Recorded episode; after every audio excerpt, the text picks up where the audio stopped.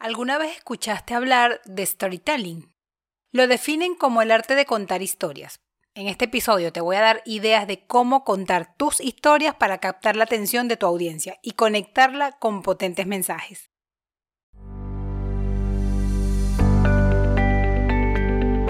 Bienvenidos al podcast Oratoria VIP soy Ney Martínez y por acá te compartiré herramientas, ejercicios y prácticas que te permitirán desarrollar la habilidad de hablar siendo tú y dar mensajes VIP que agregan valor, inspiran y tienen propósito.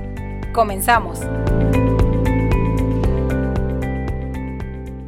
Hola, hola, estamos en el tercer episodio de Oratoria VIP. Si recuerdas, en el primer episodio te decía que todos podemos hablar en público. A pesar del miedo que esto produce, entendiendo además que ese miedo a exponerse es distinto en cada uno de nosotros, además es contextual, no desaparece, solo se va disipando y se hace menor en función al contexto. En el episodio 2 te hablaba de la autenticidad y de lo importante que es hablar siendo nosotros mismos, sin personajes, sin poses, sin frases rebuscadas, porque quizás todo esté dicho. Lo que en realidad marca la diferencia es decirlo a nuestra manera, porque cada uno tiene su propia forma.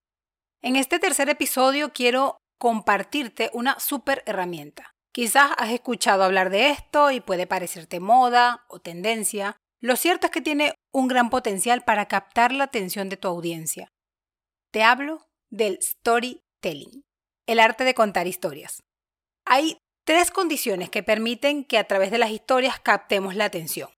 La primera, el ser humano es el único ser capaz de imaginar sucesos no vividos y que jamás vaya a vivirlos inclusive. También es el único capaz de rememorar sucesos pasados. Esto es algo que además ocurre de forma casi automática. Entonces, cuando contamos historias, nuestra audiencia empieza a imaginar esos detalles de nuestra historia o a recordar sucesos similares a los que narramos, pero que fueron vividos por ellos, y es allí donde ocurre la conexión de forma casi instantánea. La segunda condición es que las historias son contadas de forma única por quien la cuenta. Tú podrías contar la historia de Caperucita Roja y lo harías a tu forma. Si la cuento yo, lo hago a mi manera y cada quien le va poniendo como su condimento. Y eso hace que la exposición sea algo auténtico. Y la tercera es que cuando se trata de nuestras historias o nuestras anécdotas convertidas en storytelling, son sucesos que solo nosotros hemos experimentado y por tanto no pueden ser cuestionados. Esto también lo hace auténtico. ¿Cómo desarrollar esa habilidad para contar historias? El storytelling está compuesto por tres elementos, relato, concepto y mensaje. El relato es la historia per se, es tu anécdota, es la fábula que cuentas, es lo que relatas con los detalles justos y necesarios, no excesivos, no genéricos. El concepto es el qué, es decir, si tuvieras que ponerle un título a esa historia que cuentas, ese es el concepto. Si al final de tu storytelling alguien pregunta ¿de qué habló? La respuesta a esa pregunta sería el concepto. Y vamos con el mensaje. El mensaje es lo que le queda a tu audiencia. Es quizás una frase, puede ser el cierre o el mensaje encerrado en la historia. Puedes definirlo previamente, pero al final el mensaje es eso con lo que se queda quienes te escuchan. Te lo voy a ilustrar con un ejemplo, voy a contar un storytelling donde vamos a ver un poco cuál es el relato, el concepto y el mensaje. Cuando tenía 10 años recuerdo que a mi papá le encantaba salir a correr. Él era policía y en sus días libres o fines de semana se levantaba a las 5 de la mañana para ir a correr. Un día se me ocurre la brillante idea de pedirle que me lleve con él. Vivíamos en un pueblo chiquito llamado Río Claro, y como su nombre lo dice, estaba rodeado de ríos cristalinos, caminos de montaña y una espectacular temperatura de 16 o 18 grados, sobre todo a esa hora, a veces hasta menos. Obviamente él me dijo que sí, y ese primer día me levanté, me puse mis jogging y mi suéter azul celeste y nos fuimos. Definitivamente ese día mi papá fue compasivo. Hacíamos parte de la ruta corriendo, luego caminando, mucho tiempo descansando y hasta tuvo que cargarme. El punto de llegada era una cueva que al fondo tenía una hermosa entrada de sol del amanecer que iluminaba un manantial. Nunca llevábamos agua, así que tomaríamos agua de ese manantial. Hacíamos un vasito uniendo ambas manos, el agua caía de una pequeña cascada y la tomábamos. Y créanme, Yo sé que el agua no tiene sabor, pero esa fue el agua más rica y refrescante que yo he tomado en toda mi vida. Disfrutábamos un ratito del lugar, de la naturaleza, y ese día yo quedé encantada, así que quise repetir la hazaña. Obviamente, para mi papá, eso no era solo un paseo, era un entrenamiento, así que empezó a meterle dificultad. No caminar mucho, menos descanso, empezamos a correr. Algunas veces la hicimos en bicicleta, ya no me cargaba. Le metía dificultad, cambiaba la ruta, caminos de montaña, y había un momento en el que yo estaba tan pero tan agotada que me sentía morir. No podía respirar, se me iba a salir el corazón. ¿Sabes cuando sientes que la garganta te quema de tanto cansancio, sientes frío, calor, tienes muchísima sed?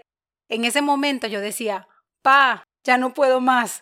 Y él solo me decía, dale, que ya vamos a llegar a la cueva. Y yo seguía detrás de él. Cuando llegábamos, tomábamos agua, disfrutábamos el momento y me olvidaba de lo difícil que había sido el trayecto.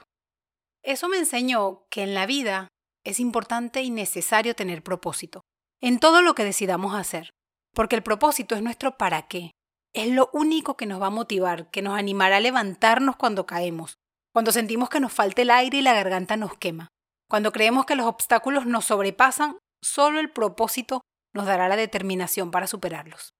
Y cuando logramos ese propósito, como cuando llegábamos a esa cueva a tomar agua y empezamos a disfrutar nuestro logro, olvidaremos lo difícil que fue. Y nos daremos cuenta de qué estamos hechos, de que no hay barrera que no podamos superar si tenemos determinación y confianza. Con este storytelling que acabo de hacer, quiero ilustrarte las tres partes que te mencionaba, relato, concepto, mensaje. Además espero que te haya gustado la historia porque es una historia real. El relato es la historia que cuento con mi papá. Fíjate cómo doy detalles que probablemente te han hecho imaginar cosas como el color de mi ropa, la temperatura, el camino montañoso, los ríos cristalinos, la cueva y el sol que iluminaba el manantial al amanecer.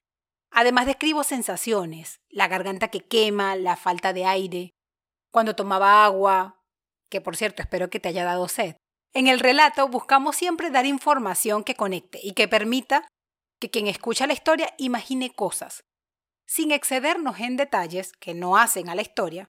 Yo pude hablarte, por ejemplo, del olor del café que tomábamos antes de salir, pero es un detalle que quizás le daría como exceso. Al final tú defines cuánto detalle dar y cuánto no, pensando siempre en mantener un hilo conductor de tu historia. Vamos ahora a hablar del concepto. Yo puedo mencionar lo que para mí es el concepto en esta historia que acababa de contar. Tú puedes crear el concepto que ves, pero a manera ilustrativa, si me preguntaran de qué hablé, pues el concepto quizás sería la importancia de tener propósito o para qué sirve tener propósito. Puede haber tendencia a veces a confundir el concepto diciendo algo como que habló de su infancia, de cuando salía a correr con su papá, y en realidad ese es el relato. Acá lo importante es que cuando cuentes un storytelling haya un espacio donde refuerces el tema o concepto.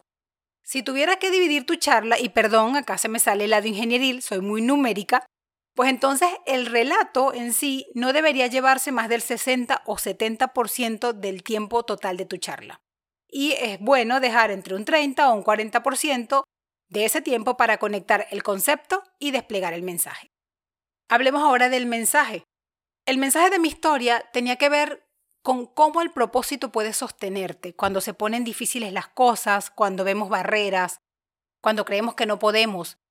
Fíjate que acá estoy parafraseando el mensaje, es decir, no lo digo tal cual como lo transmití en, en la charla que acababa de contar. El mensaje puede estar implícito en una frase, en unas líneas que lo transmitan, o puede desplegarse en más de una frase, en varias líneas, en varias afirmaciones en las cuales vas cerrando tu storytelling. Recuerda que el mensaje es lo que le queda a la audiencia, lo que se llevan para ello, para aplicar, para reflexionar. No tiene que ver con el puro relato. Si contamos solo el relato y no les queda nada, entonces no fue un storytelling. Fue una anécdota. El relato conecta, trae un concepto implícito y regala un mensaje. Eso es storytelling. Y llegamos a nuestra sección Desafío para ti, donde dejo alguna actividad, tarea o sugerencia que puedas aplicar para desafiar tu oratoria. En este momento que te traigo, te propongo que elijas una historia o una anécdota y cuéntala como un storytelling. Define el concepto y el mensaje que quieres transmitir. Anímate a grabarla contándote esa historia a ti mismo, obsérvala solo para seguir desarrollando tu perfil de speaker. Si quieres ponerle más reto, anímate a contársela a alguien y pregúntale de qué le hablaste y qué mensaje le queda. Si solo se recuerda del relato, dale una vuelta e inténtalo de nuevo. No olvides que se trata de práctica y práctica enfocada. En este episodio te traigo la charla TED de referencia.